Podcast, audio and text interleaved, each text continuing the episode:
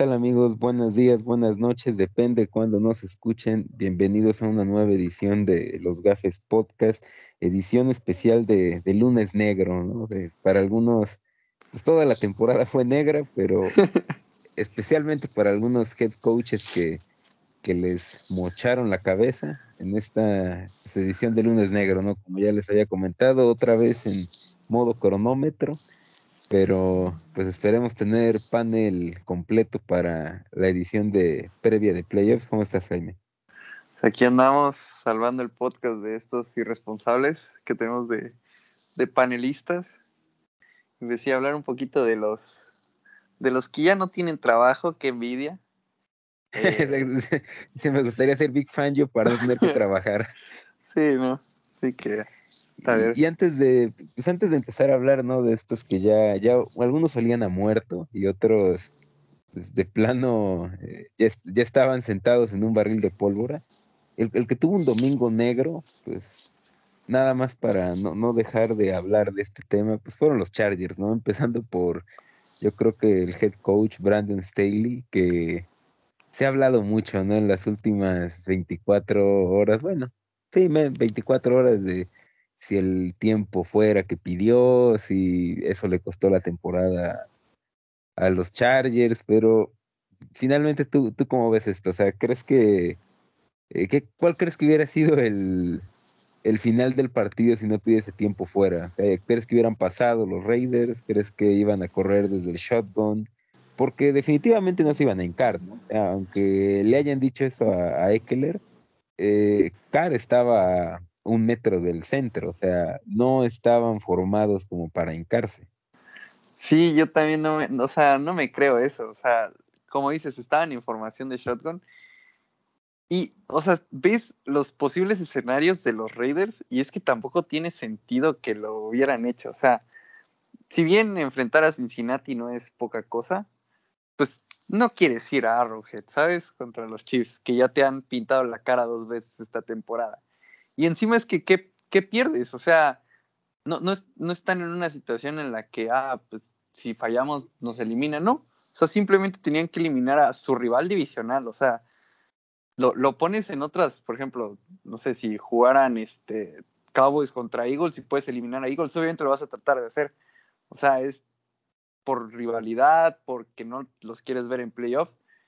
Eh, y sí se me hace una, una no sé para qué se los, o qué les dijeron o, o, qué, pero yo estoy seguro de que no se iban a hincar, iban a seguir la jugada y iban a confiar en, en Carlson, o sea, y si lo fallaban, pues no pasaba nada tampoco, o sea, creo que era nada más ganas de chingar este, a los Chargers, si deseaba bien, pues bien, y si no, este, pues tampoco pasaba nada, ¿sabes? Pero sí dudo mucho que, que ese tiempo, eh, tiempo fuera que pidió Staley haya, haya cambiado la decisión de los Chargers este, de que, ah, no, este, lo vamos a dejar jugar, pero ahora nos, nos vamos, a, vamos a tratar de ganar. La verdad es que yo, yo no lo creo. Sí, yo tampoco, y, a mí lo que, o sea, yo, yo tampoco creo eso. O sea, yo, yo creo que iban a, quizás iban a intentar una jugada de pase, ¿no? Estas con Say Jones que prácticamente no pudieron parar en todo el partido. A, mí lo que me parece más, eh, pues, eh, de llamar la atención es que Staley pide el tiempo porque, pues, digamos, es una jugada que puede definir el partido. Porque, digamos, si los Raiders no consiguen el primero y diez, no iban a intentar un gol de campo de más de 53 yardas, ¿no? De 57 yardas. Es muy probable que hubieran despejado. Y entonces él pide el tiempo porque considera que su defensa no está eh, preparada, ¿no? Y que después de pedir un tiempo y, meter como que a tu equipo pesado, ¿no? Porque los, los, Chargers estaban preparados para defender la carrera y que te acarreen 10 yardas y dejes al rival ya en zona de gol de campo, digamos, en el rango en el que Carlson es automático en este 20, en esta temporada 2021. Como que eso es para mí lo que debería de criticarse, ¿no? En esta, en esta acción, ¿no? De, es como es el que pide tiempo fuera y le hace un retraso de juego. O sea, no te pueden convertir esa, o te la pueden convertir, pero no 10 yardas, ¿no? Porque metiste a tu defensa contra la carrera. Estaba un personal pesado de los Raiders, un personal pesado de los eh, Chargers. Y, digo, hay que. me parece que a Bosa lo bloquean con Foster Moreau. ahí también los jugadores creo que fallaron al final, ¿no? En la. Eh, no pudieron parar a los Raiders en todo el juego, pero necesitabas una detención clutch y no la consiguieron en todo el partido. Sí, y más que se suponía que Staley es, era un, bueno, no se supone, es un genio a la defensiva, que en esos momentos importantes no lo puedas conseguir, pues sí decepciona, ¿no? Sí, definitivamente, y pues creo que era de este juego, bueno, tú querías que calificaran los Raiders, pero creo que la, la gran mayoría, sobre todo después de ese drive, se quedó con el drive del empate, se queda como con un sabor amargo. Primero porque pues no veremos a Justin Herbert por segundo año consecutivo en playoffs y porque todos estaban ya, eh, ya tenían en el Watts algún contacto de los Steelers al cual molestar, ¿no? yo de, ahí se me quedó un tuit en borradores, la segunda parte de ese del chiringuito, pero pues ya no lo pude volver a poner. Yo pensé que de verdad sí se iban a terminar el reloj y cuando vi ese acarreo de 10 yardas dije, no, no puede ser. La, la verdad a mí me sorprendieron los dos que jugaron súper agresivos. O sea, yo, yo estaba seguro que no iba a ser un, un, este, un, de que se iban a estar hincando todo el partido. O sea, eso era, eso era obvio, ¿no? pero yo sí creí que iban a ser mucho más conservadores, sobre todo los Reyes. Los Reyes empezaron a matar, o sea, salieron a matar. Yo creí que iban a hacer acarrea el balón, pocos pases, poco riesgo. Y, la verdad es que fue todo lo contrario el partido. Oye, y a ver, tú que, ¿cómo ves esta super crítica que se llevó Staley, que ya no fue solo el tiempo, del tiempo fuera? Lo de jugársela en cuarta en su yarda, ¿qué fue? 20-30. ¿Tú cómo, ¿Tú cómo ves esa situación? Fíjate que a mí siempre, o sea, siempre que te la puedes jugar, eh, a, mí me, agrada, ¿no? Esa mentalidad. E, el problema es que, eh, al menos desde mi manera de verlo, en cuartas oportunidades, en conversiones de dos puntos, yo creo que todos los entrenadores deben tener un, playbook, ¿no? Perdón, en su playbook deben tener como que dos páginas, que es como que las jugadas especiales, es, exactamente, o sea, esas jugadas que son las jugadas que mejor ejecutas, las que no dependes, digamos, de que sucedan muchas cosas para que sean exitosas, que tú digas, sabes que esta jugada vamos a hacer un slant con eh, Keenan Allen y ya sabemos el brazo que tiene Herbert, le va a poner un bombazo en el pecho para que de la manera más rápida te consiga la primera oportunidad. Entonces yo creo que aquí el, eh, vemos parte un poco de los problemas de, tener un coach eh, defensivo, ¿no? Que Staley, él toma las decisiones correctas, pero finalmente el, ¿cómo se llama? El resultado, el outcome, depende de eh, una llamada que está fuera de sus manos, ¿no? el, es que es Joe Lombardi el, el coordinador ofensivo, pues creo que mandó la misma jugada dos veces seguidas, ¿no? En tercera y dos y en cuarta y dos, ¿no? Un acarreo con Austin Eckler. A mí me gustó la jugada, pero, perdón, a mí me gustó la decisión, pero la jugada no. Y algo interesante que estaba escuchando en, la, tarde en un podcast de Football Focus es que los Raiders su promedio de puntos por drive es de dos puntos aproximadamente. Entonces, digamos, eh, el hecho de despejar desde un punto de vista de las analíticas, Exacto, eh, está regalando dos puntos. Eh, porque los Raiders promedian dos puntos por, por, por, drive, ¿no? Entonces, digamos, la pérdida real, digamos, o la pérdida de puntos esperados, pues fue de un punto, ¿no? que al final eh, los Raiders eh, lo pierden cuando fallan esa conversión de, un touchdown, ¿no? Entonces creo que no salió tan, no fue tan caro, pero yo, a mí me gustó la decisión. El, problema es que ya recae en eh, algo que está fuera de las manos del coach. La jugada, ¿no? O bueno, él sí puede meter mano, ¿no? Pero digamos, o sea, Sí, la jugada. Por algo, o sea, por algo de, sí, o sea, delegas, ¿no? Eso es lo que hace un líder. De modo que, pues en esa, no, verdad, es que va, párale y yo voy a mandar la jugada, no. Por eso todos tienen sus responsabilidades. Sí, y ¿sabes qué es lo que más me gustó? Que se murió con la suya.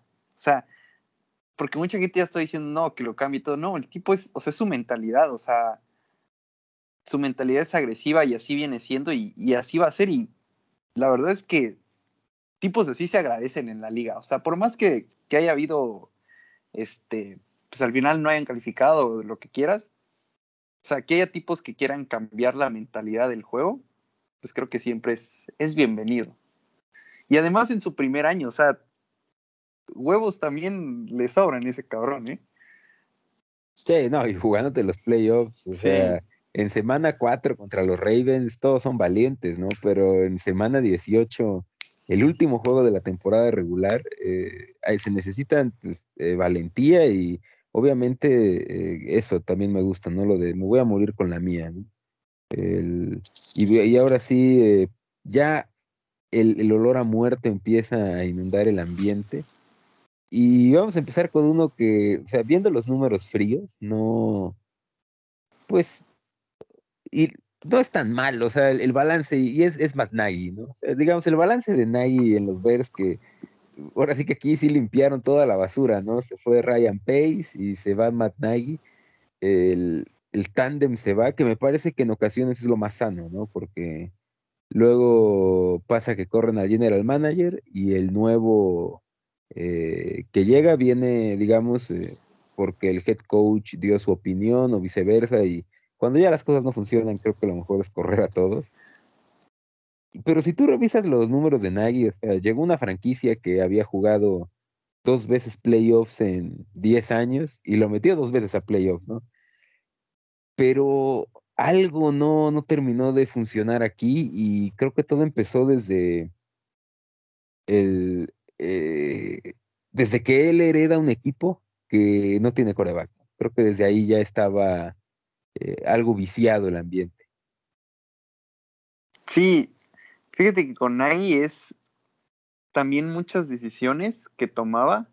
Tú dices, este güey no puede ser este head coach en la liga, sobre todo en estas últimas dos temporadas, donde ya se le cayó totalmente el equipo, porque en esas temporadas de playoffs, pues creo que era un equipo que funcionaba, hasta Mitchell se llegó a ver bien, o sea, sobre todo en esa, en esa última temporada la segunda temporada de playoffs, que los eliminan por un, porque no meten el gol de campo, creo que si llegan a, se llegan a ver bien los Bears, una defensiva bestial, cargada por, por Big Fangio, otro que, que ya está del otro lado. Y este, aquí muchos conocidos se fueron de vacaciones este, juntos, pero, pero también otras decisiones que se tomaron, como por ejemplo el trade de, de Khalil Mack, pues, ese trade creo que no salió ni para un lado ni para otro. Y pues eso también repercute, o sea, fueron tres primeras que si bien los Raiders no las aprovecharon como deberían, pues quién sabe y los Bears hubieran hecho algo diferente. Este, y pues sí, algo que yo quería mencionar también es que mucho del proyecto repercuten en, a quién tienes de coreback. O sea, y, ahorita vamos a hablar de los Dolphins, pero un equipo depende mucho de lo que pueda hacer el coreback. Y comparando, voy a dar dos, comparar dos franquicias que si las vemos un año atrás y las vemos ahorita, pues creo que ha cambiado mucho por el simple hecho de que uno tiene un coreback de verdad y, otro, y el otro no. O sea, tú ves a los Bengals de hace un año y a los Dolphins de hace un año. Eh, con la reconstrucción que estaban haciendo, con cómo se veía bien el equipo, y tú ves a dos equipos totalmente que dices, bueno, pues los Dolphins están para competir con los grandes eh, y los Bengals pues van a estar ahí. Y mira lo que es hoy en día. Con los Bears pasa algo parecido en, pues tienes que recurrir a Trubisky, que al final eh, ah, me estaba confundiendo. La, la, temporada, la primera temporada es en la que entran con Big Fangio y la segunda es donde eliminaron los Saints. Porque en ese, en donde gana el MVP este Trubisky. Sí, sí. Sí, ahí me. Como nadie se acuerda de pero que de, de todos modos, de todos modos sí fue su segunda, su segundo año de pro. Este. Entonces, pues todo se termina cayendo en ese equipo. Y hoy, esta temporada, que según pues Justin Fields era el futuro, pues tal parece que, que todavía le va a faltar demostrarlo. Y pues a ver a quién, a quién este, a quién le dan el trabajito de, de armar ese equipo en esa codivisión. Pero yo con McNaghy sí no, no podía. No, y es que bien, bien lo mencionas, ¿no? Creo que un problema muy grande aquí en, cuanto de lo de Nagy fue que nunca supo administrar el, o sea, no, no, no había un talento eh, destacado, ¿no? O sea, podemos tampoco decir que, o sea, los Bears, desde que antes de que llegara Nagy, les duele la, la posición de la línea ofensiva y sigue siendo un problema, ¿no?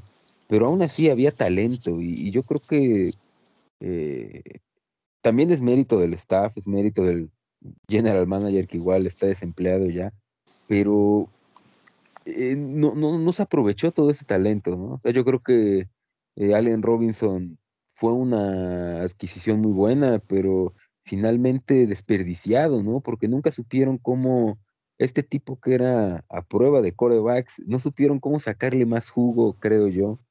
Eh, y decisiones también inexplicables, ¿no? En cuanto a la conformación de un roster. Por ejemplo, ¿qué hace Jimmy Graham en los Bears? ¿Por qué tiene una cláusula anti-trade? O sea, o vives 10 años en el pasado, cuando Jimmy Graham estaba en su peak y era, digamos, el, una de las armas indefendibles en la NFL, o, qué está pasando, ¿no? Y, lo peor es que es el Tyrant 1, o sea, teniendo a Jacob Kemet, el que tenía los touchdowns. Exactamente. Sí. o sea, eh, o precisamente el, año ese que seleccionan a Cole Kemet, o sea, digo, los Bears llegaban al draft, creo, nada más como con tres o cuatro picks, y su primer pick es, un Tyren, ¿no? Y dices, oye, es que estás viendo que incluso eh, los Tyrants que salen en la primera ronda les está costando trabajo ser eh, eficientes y contribuir a victorias, y él va y eliges uno, ¿no? En segunda ronda, tardía. Sí, son, eh, fueron muchas decisiones de ese tipo. Y, parecía como que el, salvavidas o el, lo, que podía salvar este proyecto era Justin Fields, pero también el, manejo de, del off-season, de por sí el manejo del off-season había sido patético, ¿no? O sea, el, ¿te acuerdas del tweet de Andy cuando presentan a Andy Dalton de que el coreback uno y, ah, y, como a las dos semanas seleccionan a Justin Fields, o sea, todo ese tipo de cosas, yo creo que eh, todavía yo pensaba, bueno, a lo mejor esto puede salvar a los, a los Bears, puede salvar a Nagy, porque pues Nagy heredó a Trubisky, ¿no? Él no lo seleccionó, él no fue el que subió al pick 2 para agarrarlo, y a lo mejor con otro coreback eh, podía demostrar algo de lo que pues lo hizo llegar, pero no, o sea, fue un desastre la temporada. Eh, y este carrusel de corebacks de ver quién es el menos malo, lo de Nick Foles, ¿no? Tener a Foles, a Dalton, a Fields. Solamente de verdad les faltó que esta temporada iniciara Josh Johnson un partido con los Bears o Mike Lennon, ¿no? O sea, pues, era como lo único que faltaba para esta temporada. Y ya pasando a, otro, que este me sorprendió, ¿eh? O sea, no sé, pero yo no lo esperaba. El, orgullo del diario 10, el, próximo presidente de Honduras, este, Brian Flores. ¿Cómo, cómo ves este, este despido? Que no sé tú, pero a mí me sorprendió bastante. Sí, a mí también. Yo la verdad pensé que se iba a quedar. O sea, eh, más allá de la broma y todo, y de que empezaron unos siete y de que le dio su única victoria, bueno, una de sus dos victorias a Urban Mayer, el, la realidad es que estos Dolphins yo creo que es un equipo sobrevalorado en cuanto a talento, porque eh, tiene piezas interesantes, ¿no? Waddle es un eh, receptor que pues, rompió el récord, ¿no? Dan Juan Boldin, digo, finalmente está un poco atrapado en ese limbo de no tener un coreback a lo mejor muy bueno, pero, o sea, sacando la defensa secundaria que es buena, o sea, Byron Jones, Xavier Howard, son muy buenos jugadores. A mí me da la impresión que estos Dolphins siguen siendo un equipo incompleto. Es un equipo que a lo mejor tiene, eh, digamos, de los 53 jugadores del roster, del jugador 12 al 53, tiene muy buenos jugadores, pero del 1 al 11, que son los 11 jugadores que te tienen que marcar la diferencia, probablemente no sean tan buen equipo. Y a mí me parece que, o sea, empezar 1-7 que debió ser 0-8 porque Damien Harris fombleó en una jugada que nunca le pasa a los Patriots. El, el hecho de terminar la temporada 8-9 eh, o 9-8, no recuerdo cómo la terminan, creo que es justo para lo que están los Dolphins. O sea, el, quizás lo del año pasado confundió un poco la situación de que llegaron al, la, a la zona, digamos, eh, final de la temporada con posibilidades de playoffs y pues todos pedían a Fitzpatrick y que saquen a Tua.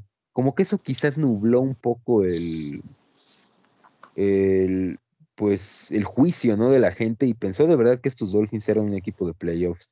Pero la realidad es que en su división no iban a ser mejores que los Bills y pues tampoco son mejores que los Patriots. Entonces creo que estaba muy difícil. Y no sé si al final ahí pues, le terminó costando a lo mejor a Flores, que a lo mejor él fue el que le bajó el dedo a de Sean Watson, no lo sé, eso es lo que se me podría ocurrir. O que a lo mejor el dueño del equipo quiere otro coreback y Flores respalda a Tua. No lo sé, son muchas cosas, eh, pero sí, sorpresivo totalmente.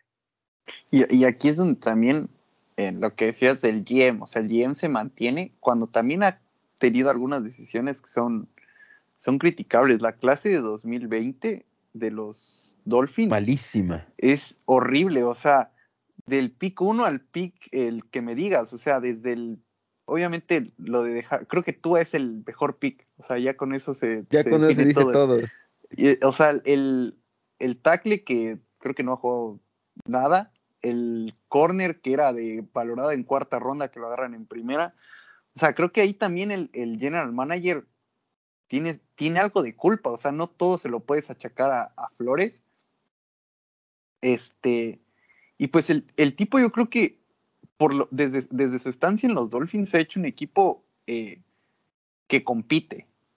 Desde la primera temporada donde se suponía que iban a tanquear y que iban a tener el, el 1.01 y que querían a Tua, de hecho, que iba, se suponía que iba a ser el, primer pick.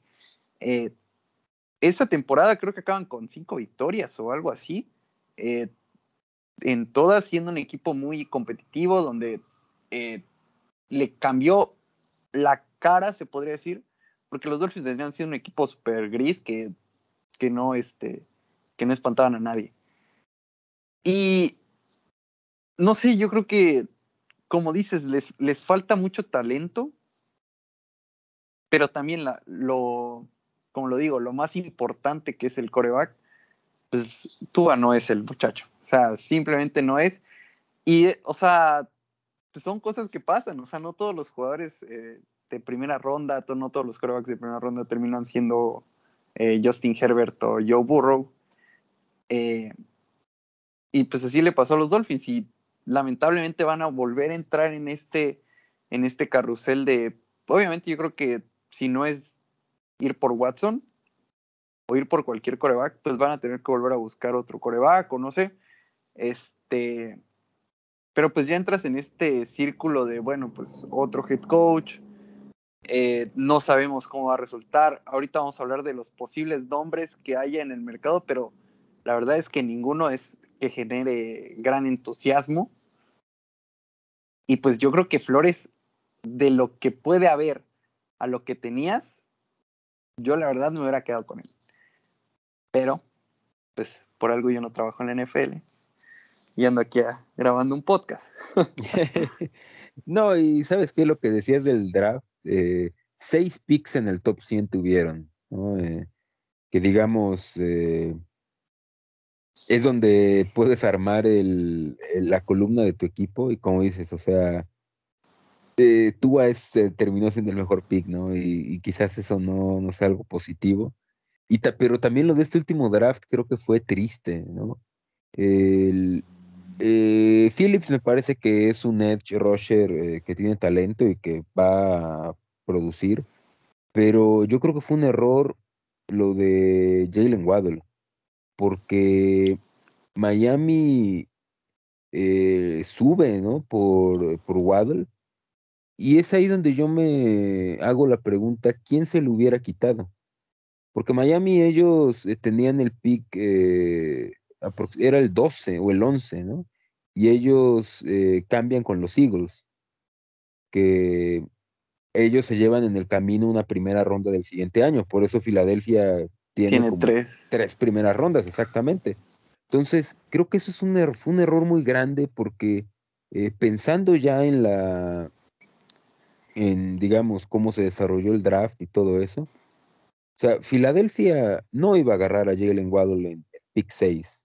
Eh, ellos se llevan a Devonta Smith porque yo considero que aplicaron la de Best Player Available y dijeron, nos llevamos a Devonta, necesitamos receptores, pero probablemente ellos no se hubieran animado a tomar a Waddle en esa posición, ¿no? Fue seis o siete, ya no me acuerdo en qué, o hasta ocho, no recuerdo. Y, o sea, ya sabemos, Chase no iba a llegar, ¿no? O sea, ese era seguro que caía en, en Cincinnati, pero yo no entendí eso que hizo Miami, ¿no? Y eso ah, para mí es un problema para el siguiente año porque no tienen una primera ronda. Entonces, es un, digamos, trabajo, va a ser un trabajo complicado. Primero, ¿por qué? Porque, como dices, no hay certeza en la posición de coreback. O sea, Tua, aunque mejoró un poco después de ese inicio terrible que tuvo eh, con lesiones y con una baja de juego pues, muy marcada, creo que el problema más grande es que no hay cómo arreglarlo a corto plazo, ¿no? O solamente que vuelvan a empeñar piezas, ¿no? Pero el problema es que yo no sé ahorita qué equipo te daría una primera ronda por Xavier Howard si ya tiene un contrato, o por Byron Jones, o, o sea, no es el mismo caso quizás de Minka Fitzpatrick que... Eh, que pues tenía un año sí, fácilmente te iban a dar ese pick porque un contendiente te dice, pues, sabes que no me va a pegar en el salary cap, me lo llevo, ¿no? Y pues tampoco tienes talento porque han desperdiciado picks, ¿no? Entonces creo que eh, sí fue un, es un error, eh, sobre todo porque eh, este es el problema, ¿no? De que, bueno, así lo veo yo, que no hay capital para este equipo llenarlo de talento. No sé si la agencia libre los puede ayudar pero ah, está, está muy complicado. Y, terminando con esto de los Dolphins, pues ya lo mencionamos, pero otro que igual le dieron piso y al menos se pudo despedir con una joyita, pues es Big Fangio, ¿no? Que antes de irse le, me fascinó que le pregunto, pues cuál es la diferencia entre los Broncos que ya están eliminados y los tres equipos que están peleando playoffs, pues que tienen corebacks de alto nivel. Bueno, Ahora sí que eso simplemente es un mensaje obviamente a la, gerencia general del equipo que eh, otra vez Denver otro año de fracasar para poner un mariscal de campo competente en los controles de ese equipo. Eh, obviamente ya la responsabilidad va a caer sobre Patton, que estuvo haciendo buenos movimientos en el off-season y creo que en todo el año hizo buenos movimientos. El trade de Von Miller es un buen trade. Y, pero estos Broncos, eh, más bien Fangio, cuando lo contrataron, recuerdo un, comentario de que contratar un coach viejo nunca salía bien. Y yo soy fan de Big Fangio, creo que su defensa es el, eh, ahorita, digamos, eh, las tendencias del NFL creo que el modelo a, seguir. Si van a caminar hacia esa defensa, Fangio, Staley y el pero pues quizás ya no está para ser head coach, ¿no? Pero pues también está en una situación difícil. O sea, llegas y en tu primer año es eh, Drew Locke y en tu segundo año te refuerzan la posición con Teddy Bridgewater. O sea, tampoco es como que me estás haciendo un favor, ¿no? los Broncos también se durmieron un poco en ese. Porque cuando viene esta primera temporada de Drew Locke como titular, o sea, se suponía que iba a ser él el quarterback del futuro, porque no sé si recuerdas la temporada anterior, o sea, que fue yo flaco el coreback titular. es, que te da risa, güey. Y ya en los sí, últimos... me da risa porque no me acordaba. y ya en los últimos cinco juegos, creo que Drew Locke gana cuatro o algo así, y el único que no gana es a Kansas City. Entonces, se suponía que, que Drew Locke iba a ser el coreback titular y que por eso no buscaron a nadie en ese, en ese draft of season. Pero pues obviamente terminó saliendo todo mal como no puede ser de otra manera. Y pues, como te digo, o sea, si tu coreback es Teddy Bridgewater, hay un problema. O sea, por más que el tipo no es malo, no hay certeza en esa posición. Y pues, cuando tú compites contra Mahomes, contra Herbert, hasta contra Derek, o sea, Derek Carr, o sea, ya ni siquiera la gran cosa. No, pues es que es el problema, o sea, los, los Broncos llevan cinco años seguidos, seis años, teniendo al peor coreback de la división. O sea, eh, eh, no sé cuántos equipos puedan encajar en ese, eh, en ese mismo modelo, ¿no? De tantos años seguidos teniendo el peor coreback de la división. Es que es difícil, o sea, que, o sea, es que ya no solo lo tienes que hacer mal tú, sino que los otros lo hagan medio bien, porque de repente se puede haber un, un, un desliz, ¿no? Pero sí, ¿no? Y, y pues en este, y lo peor de los Broncos es que traen un equipazo, o sea, traen un equipazo quitando al, al coreback, o sea, traen un cuerpo de receptores muy bueno, un backfield buenísimo, una línea ofensiva, me, o sea, creo que puede cumplir, y una defensiva también muy buena. Este, se armaron una, ahí una no-fly zone muy cabrona, pero pues le sigue, y por eso ganaron los partidos que ganaron a pesar del coreback. O sea, y, eh, este equipo con un coreback de verdad se va a convertir en un contendiente, pero hasta que no lo tengan, pues vamos a seguir teniéndolos como el, equipo, el patito feo de la división. Sí, ¿no? Y, cómo cambian las cosas, ¿no? Yo creo que muchos eh, podíamos poner a Denver como el rival a vencer en la americana cuando se hablaba del trade de Fraudiers, ¿no? Ya dices, es que sabes qué, este equipo nada más necesita un coreback y le vas a poner al MVP de 2020. Pues, o sea, ¿qué más quieres, no? Pero te tienes que conformar con ese duelo de corebacks el, entre Drew Locke y Teddy Bridgewater. Y sí, no, de verdad que es un desperdicio de talento muy grande. Y también me parece que el... Creo que Denver ya entró como en esta... O sea, eh, lo entiendo un poco, pero creo que no es justificable porque, o sea, del miedo al fracaso en la posición de coreback, ¿no? O sea, Paxton Lynch salió terrible, ¿no? Gracias, John Elway, porque a ver si los Cowboys de Paxton Lynch. No, ya ahorita serían los Cowboys de James Winston, algo así, algún coreback sacado de la basura. Ben Rotlisberger a retirarse con los Cowboys. Sí, estaríamos en ese maldito purgatorio. Luego, eh, pues, Drew Locke y, y, digamos, ¿cuál es el coreback que mide 1.95 y tiene, o sea, solamente, o sea, Davis Mills encaja un poco en los corebacks que le gustan a los Broncos, a lo mejor por ahí mandan un pick a Houston. O sea, e, es de verdad que yo, siento que esas experiencias eh, evitaron que seleccionara a Justin Fields, ¿no? Porque ellos lo tenían. Digo, ya con el periódico de lunes todos somos genios, ¿no? Fields parece que sí le falta, pero digo, el... O sea, jugar, seguírtela jugando con Drew Locke, Teddy Bridgewater, pues tampoco es como que... Sí yo creo que el, o sea, si ganaron, como dice, siete juegos por defensa, o sea, al menos, no lo sé, mete ahí a Justin Fields y qué tal si te gana dos juegos más, ¿no? Estarías en, a lo mejor en playoffs.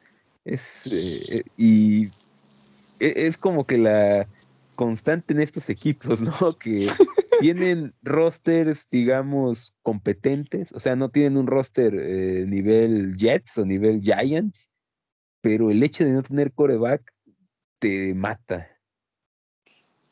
Sí, es como que, es que por algo es la, por algo se les paga lo que se les paga y por algo se les valora lo que se les valora. O sea, por ejemplo, yo, otro equipo que está así, que obviamente no van a correr a, a, este Stefanski, son los Browns. O sea, te das cuenta de que los Browns no tienen coreback y se quedan sin playoffs. Y yo creo que por más que Stafford haya hecho sus cagadas estas últimas semanas, yo creo que los Rams hubieran estado igual esta temporada si se hubieran quedado con Goff.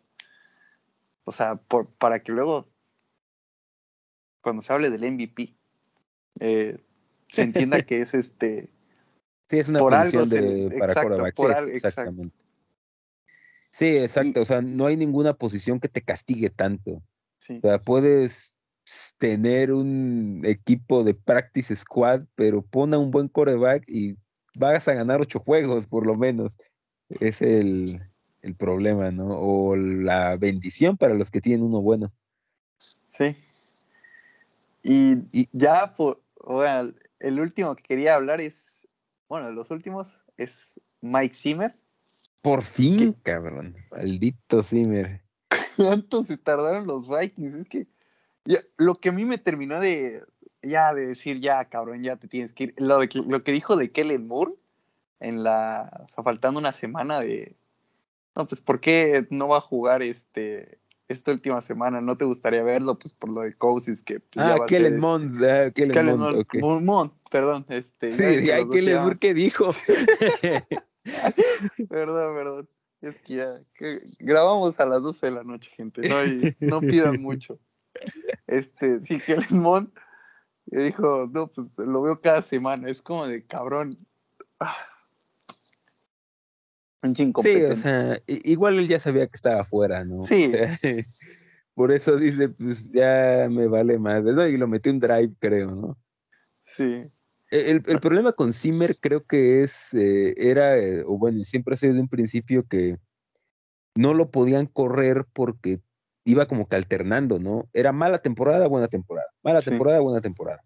Entonces, el, pues, pues se, se, complicaba un poco, ¿no? El hecho de despedirlo porque creo que las, creo que muchas franquicias en la NFL, sobre todo eh, estas que vienen de muchos años y tienen esta mentalidad, para mí errónea, de eh, mejor malo conocido, ¿no? De decir, ¿sabes qué? Este güey me asegura cierta estabilidad y ahí vamos a tener años buenos. Pero yo creo que después de...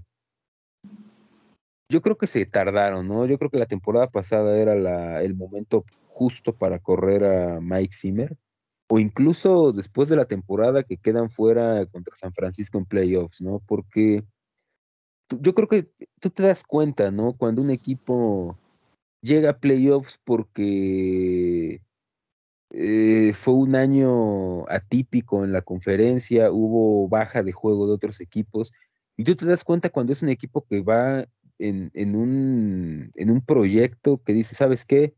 Nos eliminaron ya dos veces seguidas en playoffs, pero hay cosas positivas, ¿no? Podemos pelear por un Super Bowl en el futuro.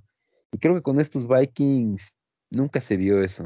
Más, o sea, quitas el milagro de Minnesota y no te queda mucho, ¿no? Serían tres visitas a playoffs eh, que no te eh, dejan mucho. a mí nunca me pareció que estos Vikings fueran al poder dar ese paso, incluso con, ya con Cousins. Sí, yo creo que esa temporada de con Case Keenum le compró mucho tiempo. O sea, le compró mucho, también mucho mérito, ¿no? De que pues, con ese cabrón que venía haciendo, que con los Rams tuvo una temporada pésima, pues llegar a, a la final de conferencia, pues creo que le compró mucho tiempo. Pero sí, no. No, y la verdad es que sin los Saints, yo creo que si hubiera ido antes, o sea, esos dos partidos que le ganan a los Saints en, playoffs en el divisional y después en el wildcard, también le ayudaron mucho, pero ya era, ya era desesperante. Sí, ¿no? Y, y el, ahí también creo que no, no sé cómo, pero eh, tiene como que un sello, siempre tuvo un sello muy conservador este equipo, ¿no? El, en un NFL donde cada vez en los últimos tres, cuatro años hemos visto que de repente salen más equipos con esta mentalidad de me la voy a jugar en cuarta, de voy a ser agresivo, de vamos a tratar de pasar más el balón. Como que los Vikings seguían buscando implantar este estilo de juego de, correr primero, y, no es una casualidad lo de Stephon Diggs, ¿no? Que el tipo prácticamente forzó su salida porque se sentía subutilizado y, y estaba mm, subutilizado en, en, Minnesota, ¿no? Y parece que ya iba por el mismo camino Justin Jefferson. sí, no, o sea, tuvieses esa estadística que decía que si Justin Jefferson tenía más de, superaba las 100 yardas, creo, o, era en o algo de pasos, algo así, pero si utilizaban a Justin Jefferson, ganaban los Vikings, eh, y cuando no lo superaba esa estadística, pues perdían. Pues ahí te das cuenta de que hay, hay un gran problema. Y encima es un equipo que tiene talento, o sea. Exactamente. O sea, no creo que sea, no es como los anteriores, creo que Kirk Cousins es un coreback, como lo decía de, con Derek Carr, o sea, por encima del promedio. Eh, Dalvin Cook, Alexander Mattison, creo que es de los mejores running backs dos de la liga. Eh, pues obviamente Justin Jefferson, Adam Thielen, que es un wide receiver infravaloradísimo. Eh, en la defensiva, pues Daniel Hunter bajó mucho su nivel, pero pues aún así Anthony Barr, o sea, ese equipo tiene talento. O sea, ese equipo va a ser de los spots que van a preferir, o sea, los, los grandes nombres que vayan a sondar van a preferir ir a, ese equipo. Sí, estoy totalmente de acuerdo. Y, también creo que otra, otra cosa bien interesante es el hecho de que, o sea, Zimmer siempre, o sea, llegó como un gurú defensivo, ¿no? Que eh, armaba buenas defensas, en Cincinnati hizo un muy buen trabajo como coordinador y también se caracterizó a veces porque sus defensas se doblaba en momentos importantes, ¿no? Eh, y eso creo que ya era un poco más eh, evidente en estos últimos años, de que no paraba nadie esa defensa. Y finalmente, o sea, yo creo que es mejor tener un coach ofensivo porque la comunión que debe existir entre un coach y el coreback, eh, play caller, coreback, es muy importante. Y pues si tienes un coach defensivo, eh, a lo mejor eso no se da tan fácil, ¿no? Entonces, el hecho de que tengas un coach defensivo y no te marque diferencia a la hora de, eh, pues, tener que sostenerte en algunos juegos, es de, locos, ¿no? O sea, estás pues, Porque te traje, ¿no? E, exactamente. Y pues ya, si hablamos un poquito de los que ya habían muerto desde hace rato, este, John Gruden, un saludo desde, desde tu casa. Desde, ¿qué, ¿Qué semana lo corrieron? Fue como en la 4 o algo así, ¿no? No, más adelante. Bueno, pues más o menos, así como en las 6, 7. 6, 7. Y pues ¿Tú, crees que dejen a, ¿Tú crees que dejen a Bisakia?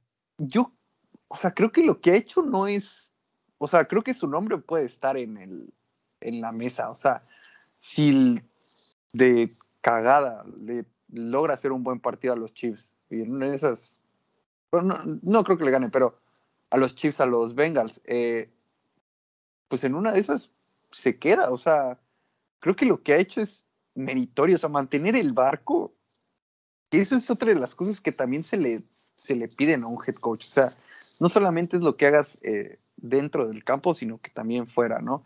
Y mantener este equipo competitivo eh, después de todo, el, todo lo que pasaron es que para, para mí es meritorio. O sea, creo que no sería una sorpresa que él se quede. Y más, como lo decimos, viendo los nombres que puede rondar, que pueden haber, no, no me sorprendería. Al que, al que también están queriendo, o que según también van a entrevistar, es al de los Jaguars. El que según se va a quedar, este, se puede quedar. Pero no, no sé. Ese sí no, no, no he visto mucho. Sí, yo, yo creo que el, el hecho de Bisakia No lo sé, o sea, ¿te imaginas que ganen el, el partido contra los Bengals? O sea, yo creo que va a ser muy difícil que lo quiten. Para empezar, por ahí leí que ya era el, primer coach interino. En calificar a playoffs. E, exactamente. entrando a mitad de... Sí. Exactamente, es, la, primera vez que un interino eh, se mete a playoffs. Entonces, no sé, me imagino, otra vez el primer interino en ganar un juego de playoffs y o sea, los Raiders finalmente, aquí hay, hay un dato que a mí me parece importantísimo, que el hecho de que, digamos, hayan evitado a, Kansas, o sea, hayan evitado ser el, el seed más, eh, el peor sembrado y que vayan a Cincinnati. O sea, tú te imaginas que ganen y que se dé la lógica y gane Buffalo y gane Kansas. O sea, tendrían que visitar a Tennessee. Que Tennessee, o sea, de todos los equipos top de la AFC, creo que es el más endeble. O sea, se abre un, ahí se pueden empezar a abrir posibilidades para los Raiders de, eh, no sé, o sea, yo creo que sí podrían dejar a, a este entrenador. Eh, sería como pues, de rebote, ¿no? Todo empezó con, correos racistas de John Gruden y terminaron los Raiders en el juego de campeonato.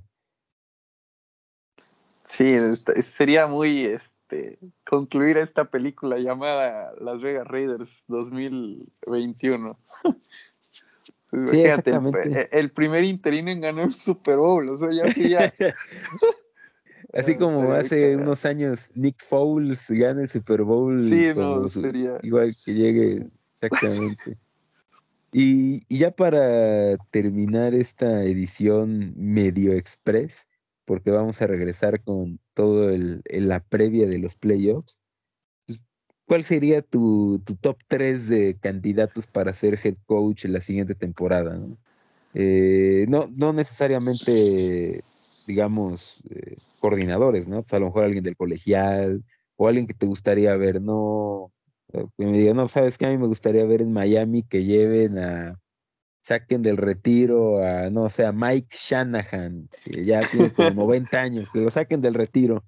Eh, ¿Cuál sería, tienes, has pensado en algunos candidatos, algún, algún matrimonio que se ve ahí interesante, equipo coach?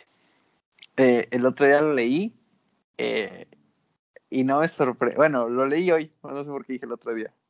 Eh, un, un buen spot y que los Broncos entrevistaron es al coordinador ofensivo de los Packers, Nate Hackett, y que se incluya a Mr. Antivax, este, Aaron Rodgers. Puede ser, no me sorprendería, creo que sería un movimiento interesante. O sea, yo, ya voy a empezar a, valorar a, al que sea después de lo de Siriani. O sea, el tipo, todos creíamos que el tipo iba a ser un. Pues teniendo a Frank Reich mandando las jugadas, o sea, él ni siquiera mandaba las jugadas y era el coordinador ofensivo. Pues en este caso puede ser igual. Mente ofensiva. Eh, creo que es una opción entre tantas, una interesante. La otra, que creo que a ti no te gusta mucho, pero creo que Bill O'Brien puede, puede ser, ah, no sé, o sea, creo que lo que hizo en los Texans, si bien no es nada del otro mundo, creo que le dio, o sea, el tipo como general manager sí era un incompetente, pero como head coach creo que era bueno, o sea, creo que le costó más su trabajo las decisiones como general manager que como head coach. Y, y la verdad es que no hay mucho, o sea, ver si por fin alguien se atreve a darle el trabajo a Bienemy, Brian Dable, pues después de esta temporada, la verdad es que la temporada de, de, los de los Bills, pues creo que todavía le puede dar un poco de cartel a, a Dable eh, pero era, estuvo raro, ¿no? Porque él era como que el, para el año pasado. exacto, sí. Y este año pues sí bajó bastante, pero aún así creo que sigue teniendo el cartel. Y pues nada más, o sea, creo que así, si te dijeran Dan Quinn, te, te da un infarto. Pero no, no sé, yo creo que ah, no, no hay mucho de dónde sacar. O sea, creo que los, los, los equipos de la NFL van a tener que buscarle y buscarle bien. Y ahí van a ir a empezar a sonar los nombres. a lo mejor sale alguno como el año pasado, por ejemplo, Brandon Staley, mucho, pues casi muy poca gente creía que iban a darle el, el trabajo porque apenas llevaba un año siendo coordinador defensivo. Y pues se lo dieron, ¿no? Entonces, habrá que ver tú quiénes tienes como tus tops. a mí fíjate que uno que ya, o, bueno, me, me, gustaría, pero ese es morbo, no es porque creo que vaya a ser un gran trabajo o porque sea un gran candidato, y es eh, Jason Garrett. Me gustaría ver que le dieran oportunidad en algún equipo porque el... Y recuerdo el año pasado cuando los Chargers estaban en busca de su head coach que lo entrevistaron. Y digo, o sea, solamente esto le puede pasar a la franquicia de los Chargers que tienen a Justin Herbert, el, un futuro prometedor, y vayan a contratar a Jason Garrett. Entonces, me, gustaría uno de estos equipos que está totalmente a la deriva, que, no sé, me imagino a los Texans, ¿no? Que a lo mejor terminan corriendo a su head coach, que si alguien lo ve en la calle no lo reconoce, que llegara un tipo así, un tipo Garrett, ¿no? Eh, algo, o sea, como para a un incendio echarle una cubeta de gasolina, ¿no? Eh, eh, pero sería más por morbo que otra cosa, o sea, el hecho de que haya estado 10 años en los Cowboys como head coach, bueno, menos 9 años como head coach, pues me, daría curiosidad, ¿no? Ver eh, qué hace en otro equipo, porque así nada más como algo curioso, o sea, desde que corrieron a Garrett, los Giants se convirtieron en un... Sí, no. O sea, explotó ese equipo, ¿no? el, eh, y eso es creo que parte de lo que tiene Garrett. O sea, creo que es un tipo que mantiene unido al vestidor. Obviamente tiene miles de defectos, pero creo que, o sea, sí se, creo que él salió mejor parado que como está ahorita Joe Judge. Sí. Hizo ver medio bien a, Daniel Jones. ya con eso yo para mí lo respeto. sería nada más como que el, así el, el pick de, del morbo. Eh, obviamente, a mí quien me gustaría ver en la NFL es que regrese Jim Harbaugh. El, eh, más que nada es por, o sea, cómo es, ¿no? O sea, su forma de ser, así, eh, creo que tipos de, ese, de esas características siempre le hacen bien a la NFL. Obviamente te diría, me gustaría Mike Leach, pero Mike Leach no dura 15 minutos en la NFL. Está medio loco, ¿no? Sí, exactamente, le falta un tornillo. O sea, ese sí iba después de una derrota a decir vamos a las rodillas de, de Brady, del coreback. O sea, sí le. Eh, pero ese tipo, o sea, digamos, eh, Jim Harbaugh no está tan loco, pero me gustaría verlo de regreso en la, en la NFL. Digo, finalmente eh, regresó a Michigan a un tazón relevante, entonces creo que su trabajo a lo mejor está hecho y sé, hay, franquicias que yo siento que necesitan más allá de un head coach nuevo que pueda hacer algo distinto, necesitan una revolución, ¿no? Y a mí me parece que Harbo es, eh, eh, puede ser interesante. Y mi tercero, este sí es así, digamos, comodín, porque creo que nadie habla de él y ha hecho un trabajo muy bueno y bueno, lo veo todos los partidos en los Cowboys y es Al Harris. Es el coach de defensive backs. Eh, creo que finalmente la defensa secundaria de Dallas le falta talento. Anthony Brown es un jugador, digamos, para hacer un cornerback 3. Eh, Jordan Lewis, que mide, pues, es muy bajito para ser cornerback titular en la NFL, es igual un cornerback de, digamos, que debería ser cornerback 3 o 4. Ni siquiera sé si comunique el titular pueda hacerlo en muchos equipos. Y el caso de, Trevon Dix, que el año pasado tuvo una temporada muy difícil, este año ha mejorado. Obviamente las intercepciones maquillan un poco su... Eh, que luego permite jugadas grandes. Pero también está los safeties, ¿no? Que con los Cowboys siempre fueron inexistentes, al menos los últimos 10 años. Y sacaron de la basura a Kiers, que ha hecho un trabajo brutal como tacleador, como en cobertura, muy buen trabajo. Y hay una colección de no-names en la posición de free safety, Donovan Wilson, Darian Thompson, o sea, tipos que de verdad los han sacado del practice squad y la secundaria ha jugado, creo, eh, bastante bien. O sea, para el NFL siempre hay que tener en contexto cuál es el talento que tienes para trabajar, ¿no? Y es ahí donde yo creo que los entrenadores tienen que mostrar su valía. Entonces, es un salto muy grande, ¿no? De ser coach de defensive backs a irte a head coach, ¿no? Pero aunque sea, creo que sí le, sí por ahí podría llegar alguna opción de, de ser coordinador defensivo. Eh, Yo me acuerdo del el que está ahorita en, los Colts, de Everfloss. Él era coach de linebackers en los Cowboys y se fue a Indianapolis como defensive coordinator. Entonces, a lo mejor pueda darse ese brinco. No sé si finalmente Dan Quinn eh, se termina yendo a Denver. Otro coach defensivo viejo, bien por Denver. Pues a lo mejor tenga como que chance, ¿no? en los Cowboys tomar las, eh, su función, pero es, pero sobre todo sí me daría ganas de ver a, este de Jim Harbaugh de regreso. yo recuerdo cuando estaba en los 49ers me caía mal, pero pues, una vez que ya no está en la NFL, pues, creo que cada vez me cae mejor. Sí, como que se extraña, ¿no? Y, y con lo de Harris, o sea, yo también creo que va a ser, o sea, pueden darle el trabajo de coordinador defensivo. O sea, por ejemplo, a Staley le pasó lo mismo, era coach de linebackers, creo, en, en Denver. Y pues ahí es donde llegó el al, coordinador defensivo de los Rams. Entonces puede ser algo parecido.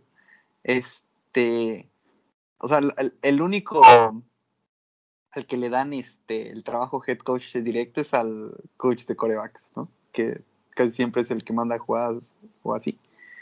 Pero pues sí es como que el salto es tiene que dar un paso primero y otro después, creo yo. Y en un año puede estar siendo este head coach. Pero, pero sí.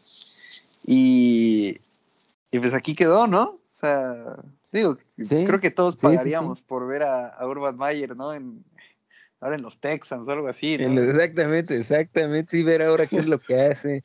Sí, no, totalmente de acuerdo, pero. A ver, aquí se verán los mismos prostíbulos que Harden sí iba en.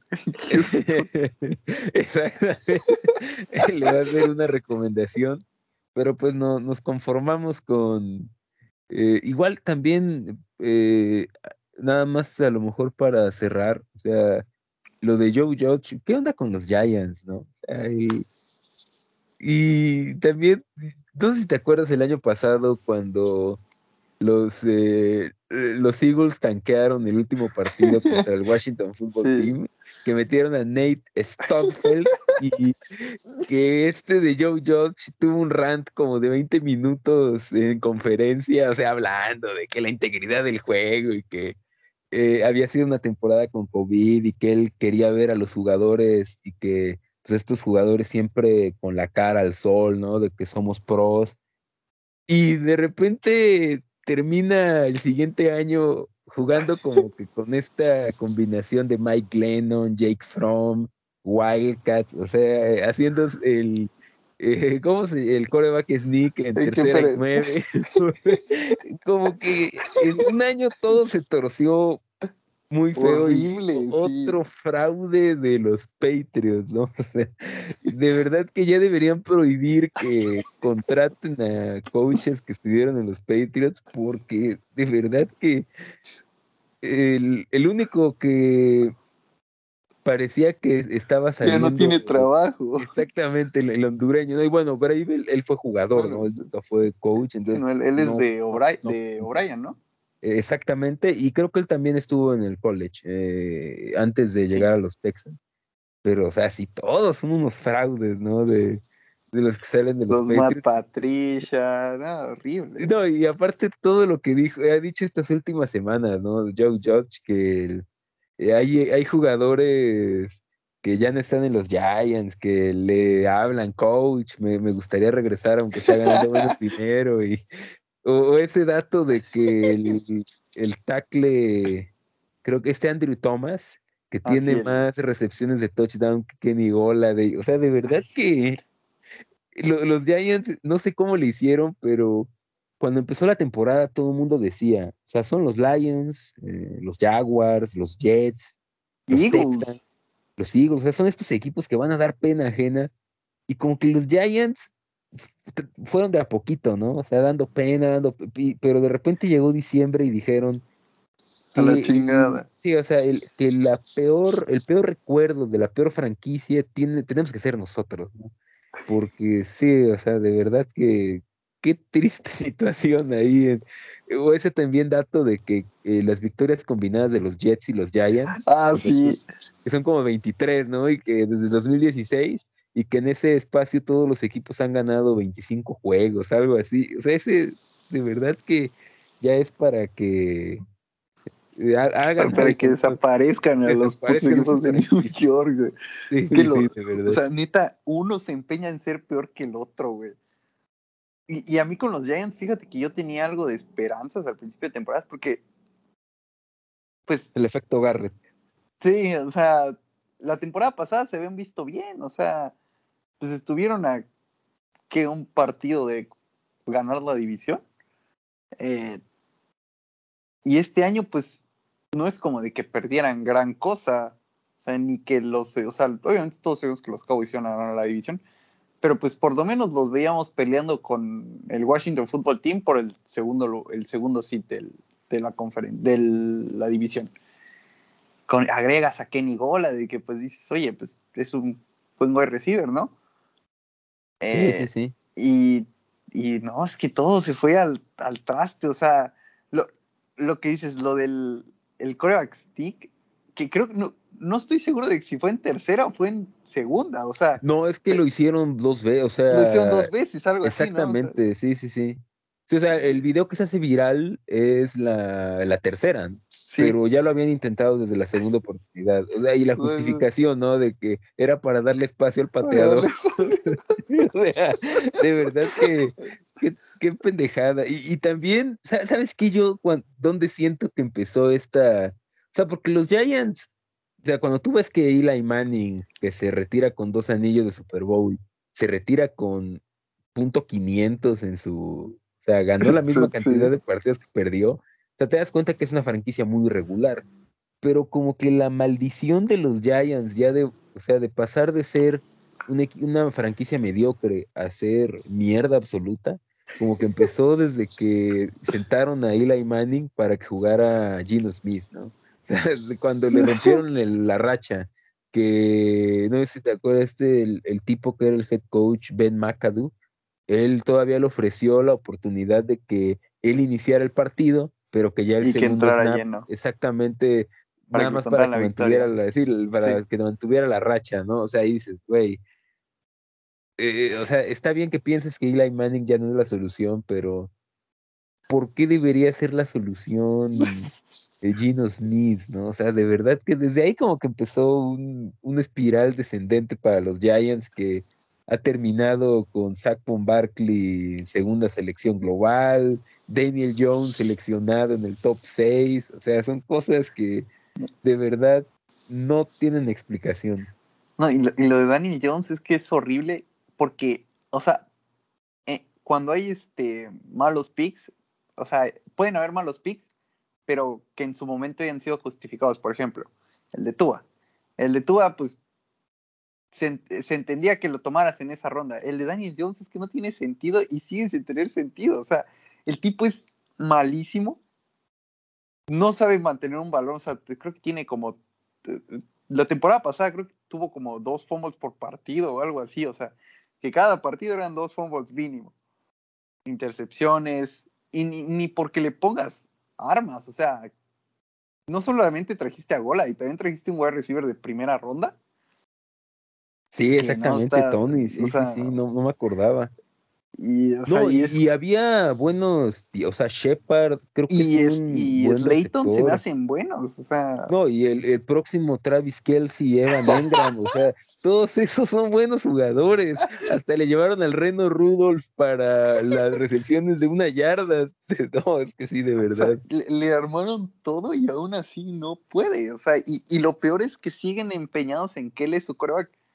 O sea, yo quiero pensar o quiero no sé, que se van a mover, pero pues obviamente no están, este, no lo vas a decir a los cuatro vientos, ¿no? O sea, vamos a decir, no, pues ahorita Daniel Jones es nuestro coreback, nos movemos debajo del radar.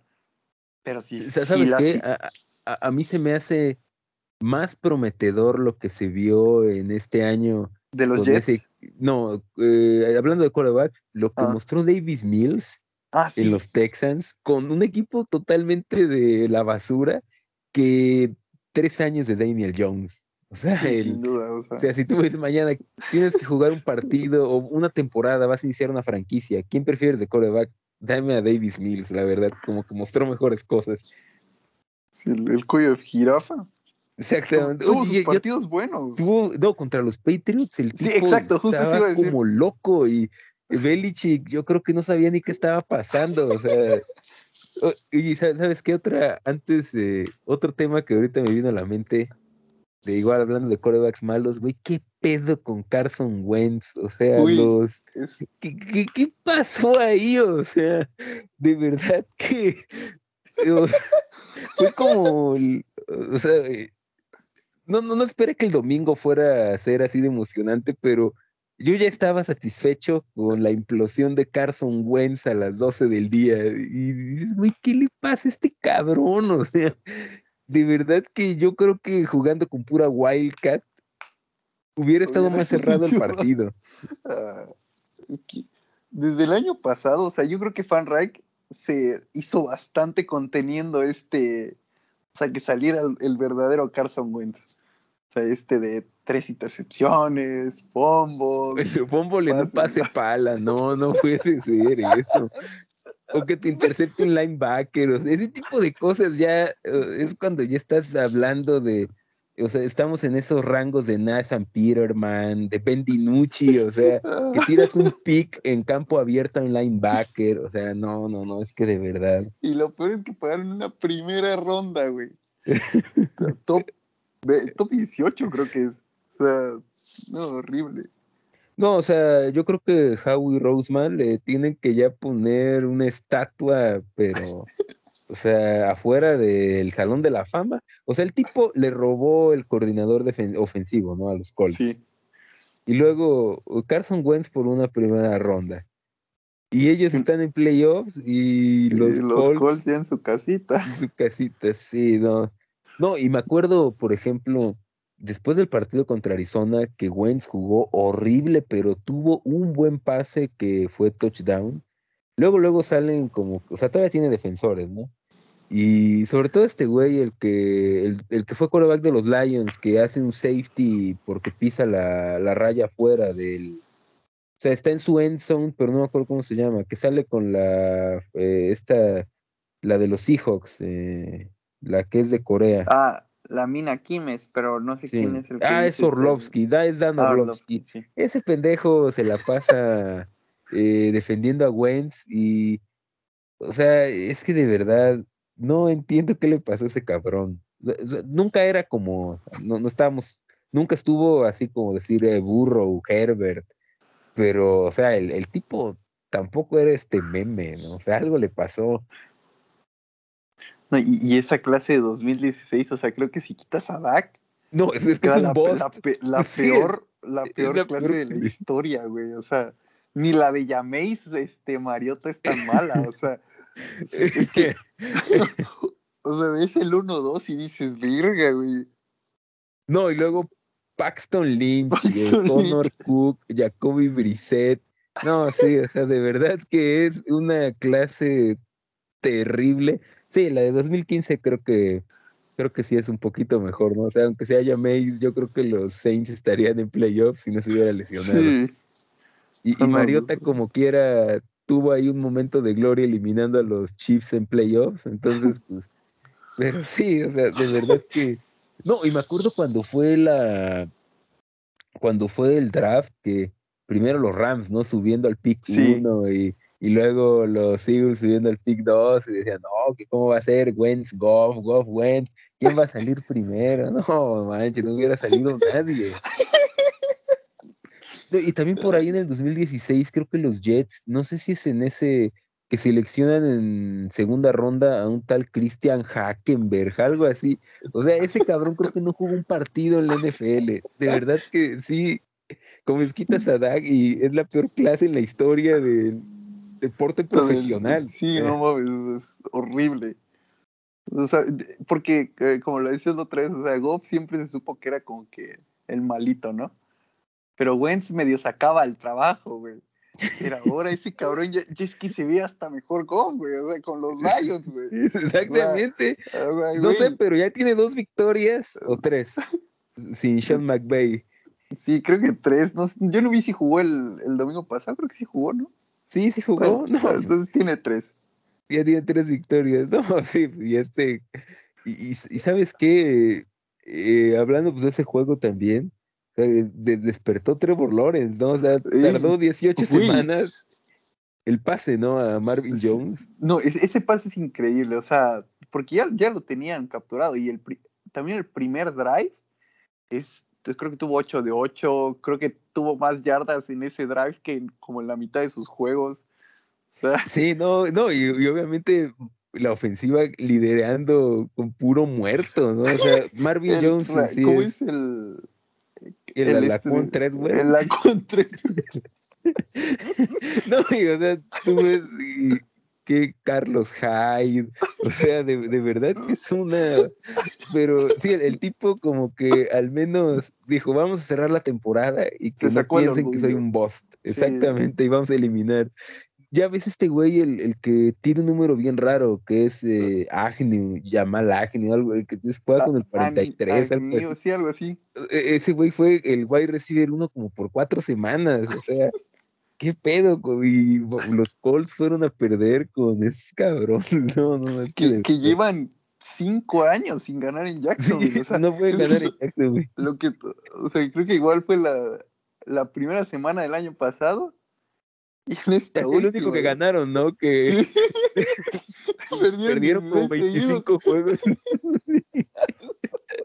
sí, o sea, ganaron ese y luego al hondureño, ¿no? Fue la. Sí, donde lo rompieron. fueron como 20 juegos sin, sin ganarse y que era Saxonville, ¿no? Porque capturaron a Philip Rivers como 20 veces. de verdad que fue una semana muy random. no, esta semana 18 fue, o sea, mis respetos para Roger Goodell. O sea, creo que nadie se esperaba esta locura, güey. O sea, los Steelers, los putos Colts. Que los Colts fueron los que abrieron todo. O sea, si ganaban ellos, pues. Sí, ya, este... ya no iba a haber nada, nada en juego, ¿no? Y luego también esto de los el, el, partido de, los Rams también ah, eh, se puso muy bueno al final, ¿no? Con, Jimmy G que a, mí lo que me cae gordo es que, o sea, Jimmy G lanza una intercepción bien culera, se pone en una situación de que tiene que anotar touchdown, pero es una situación en la que se metió él por un mal pase y ya empieza la mamadera, ¿no? De Jimmy G, que ahí está en el drive clutch. Cabrón, si hubieras mandado bien el pase desde un principio, eh, no estarías en esa estarías situación. en esa situación, sí. exactamente, ¿no? No, y, el, el, touchdown que anotan, el. No creo si fue el segundo. No, no lanzó un pase, o sea, todo fue Laia Mitchell y. Y ya, o sea, creo que. Estoy, creo que el único pase que lanzaron en ese drive fue el de Divo. el pase que, que lanzó sí, Sí, no, y lanza mejor que, que Jimmy G. No, y, por ejemplo, el, también, el, drive con el que anotan el gol de campo para ganar en, tiempo extra, igual creo que Jimmy G lanzó un pase, o sea, eh, no. no, no, sí, lo de Stafford, de verdad que... a mí, ¿sabes qué es lo que me dio coraje, güey, al final? Que no le mandaron un puto pase a Cooper Cup en, ese puto drive. O sea, está bien, ahorita te damos chance que tires la intercepción, güey, pero nada más tírale un check down a Cooper Cup para que rompe el récord y ya nos vayamos todos felices. A la verga, sí.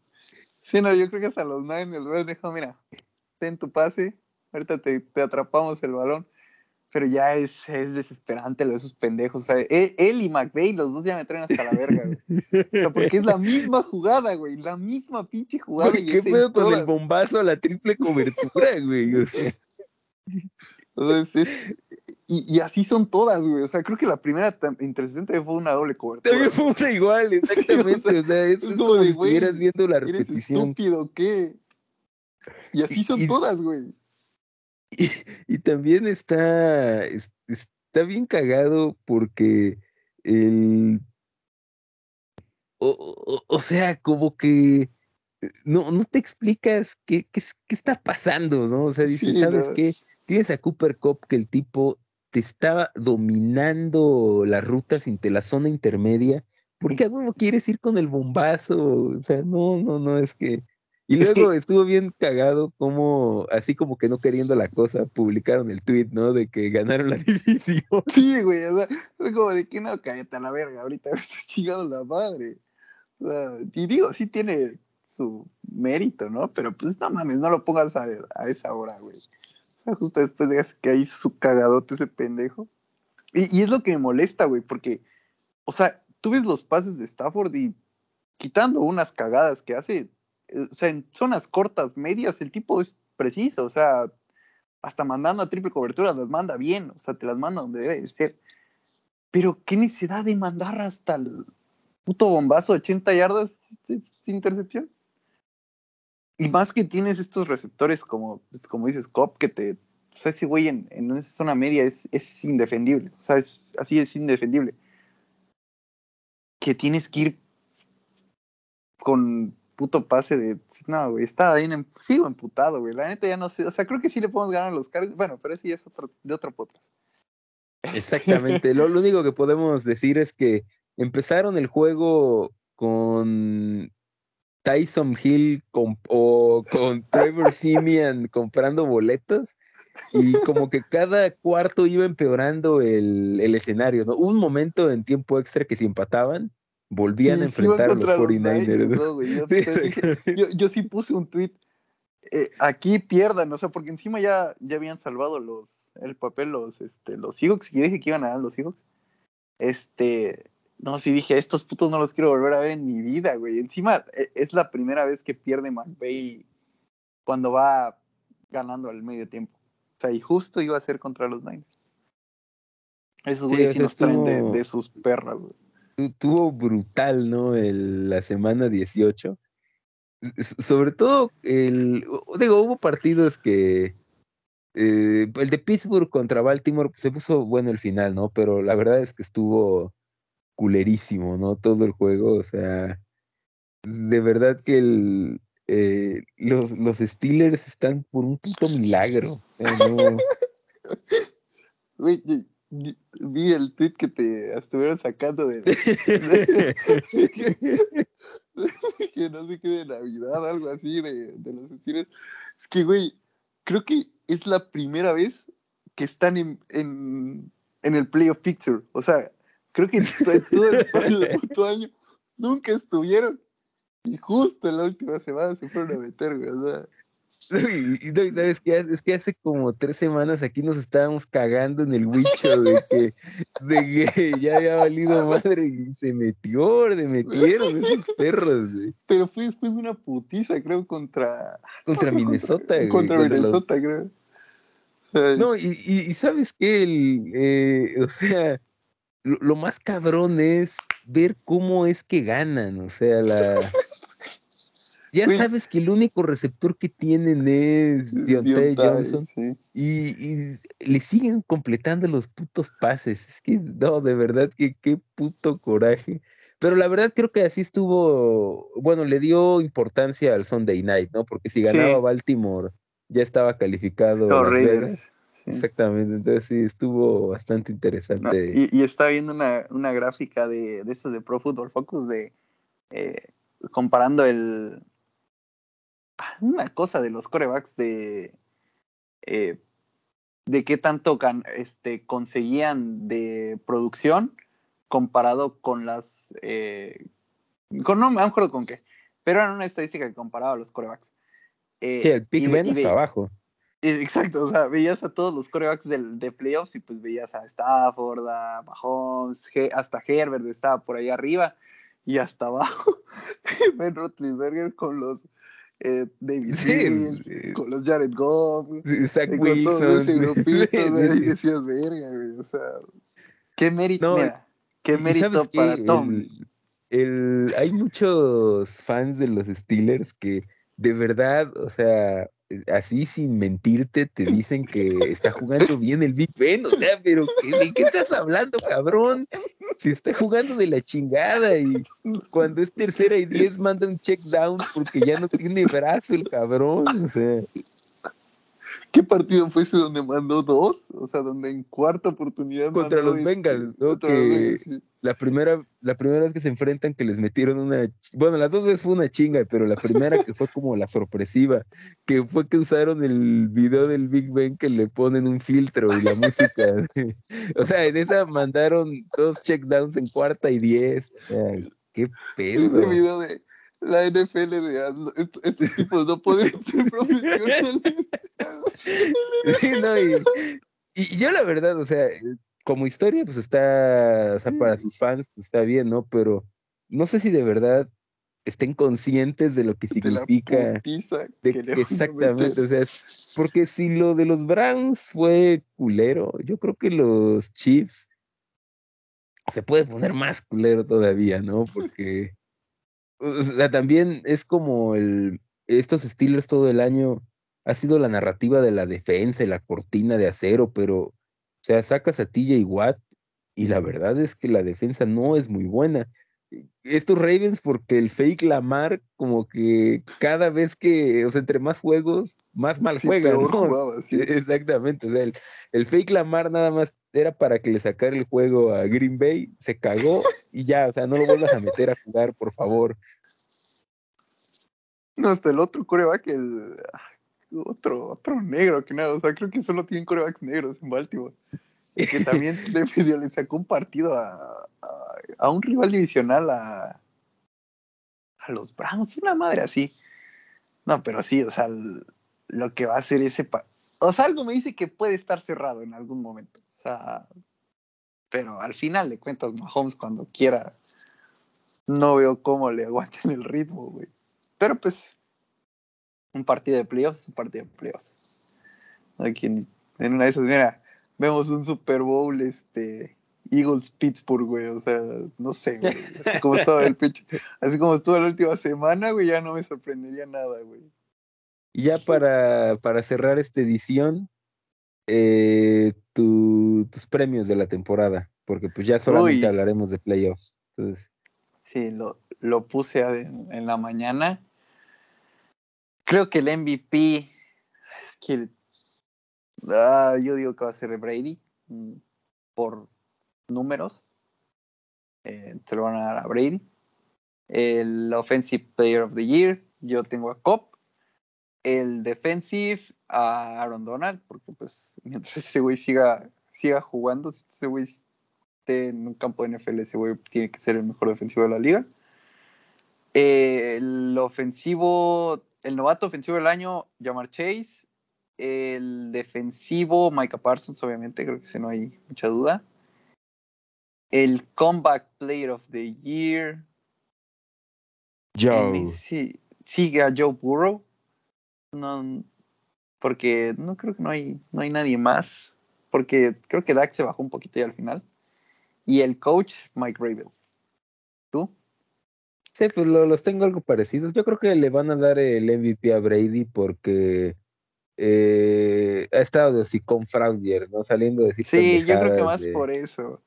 Y aparte, sí, como, como ya estamos en el, o sea, en el correctismo, o sea, si no sé, si el premio lo dieran los dueños de los equipos, gana Rodgers 50-0, ¿no? Puro pinche redneck que no está vacunado. Pero en este caso que tratan de quedar bien ya, o sea, se vuelve muy progre, muy woke todo esto de, pues, se lo van a dar a Brady, yo creo, a Rodgers. Yo creo que va a salir en el siguiente Madden con, con, jugador genérico, va a salir Rodgers. Eh, el ofensivo del año va a la Cooper Cup. No rompió el récord, pero para mí su temporada es más impresionante que la de Megatron de, que rompió el récord, porque, o sea, la gente se le olvida, pero esa temporada fue, por eso es Stat Padford, o sea, él iban perdiendo 30-0 y era cuarto cuarto de mandarle bombazos a Megatron a ver si rompía la marca, ¿no? Entonces, igual Cop, eh, defensivo, estoy de acuerdo que Donald pues debería hacerlo, pero es como decir, e, e, entiendo el punto de... siempre tiene que ganar el de coach del año, ¿no? es el mejor de la, probablemente de la historia. Yo sé, y además lo de los sacks de, de TJ Watt da mucho. Pero fíjate que yo se lo, yo, yo tengo mi, ahora sí, mi ah, opción Rosique. Para mí va a ser, para mí Max Crosby. El, oh, es buena. Me gusta Crosby. Eh, para... Ayer violó a ese güey de los Chargers. A Storm Norton, sí, pobre cabrón. Entonces, eh, me, gusta Crosby, ¿no? Creo que nadie se esperaba su breakout year, ese me gusta. Eh. El caso de... Eh, los rookies, pues, ofensivo igual, Chase, creo que... Está bien lo de Creed Humphrey en los, en, los Chiefs. Creo que va a ser All Pro sin ningún problema. Pero no puedes comparar la importancia de un wide receiver con la de un centro. es como lo que decía, ¿no? Y de de que Trent Williams tenía que ser el offensive player de una chinga tomada. Sí, o sea, ah. está, bien. Son eh, jugadores que tienen un impacto muy grande en el juego, pero un receptor te baja una papaya y puedes ganar un juego, ¿no? Y creo que muchas veces eso era en, los two minute drives de los Bengals, era mandarle una papaya a Chase. a ver, Chase y que la baje y cuando no andaba con manos de mantequilla y obviamente el, defensivo pues, Parsons. Creo que Parsons pudo eh, aspirar al, Sí, al defensive. Pero creo que tuvo un inicio lento. le, costó trabajo eh, agarrarle, sobre todo eh, en algunas coberturas, pero creo que va a estar en la pelea los siguientes años. Y el, el comeback, igual burro, y el coach del año, Sí, o sea, no hay otro que, sea, no sea Bravel, ¿no? O sea, el cabrón, la verdad es que con ese equipo, eh, tener el Seed 1, o sea, y, ojalá, espero que sí se pueda jugar Henry, ¿no? Se, se va a poner bueno. Va a estar bueno, pero ese ya se hablará después. Exactamente, ellos van a estar esperando rival. Entonces, pues, eh, pues eso sería todo por esta edición del podcast de, Lunes Negro y pues también sirvió para cagarnos en Joe Josh, Carson Wentz y en todo lo que se moviera. Pero bueno, ahí nos vemos. Dale, buenas noches.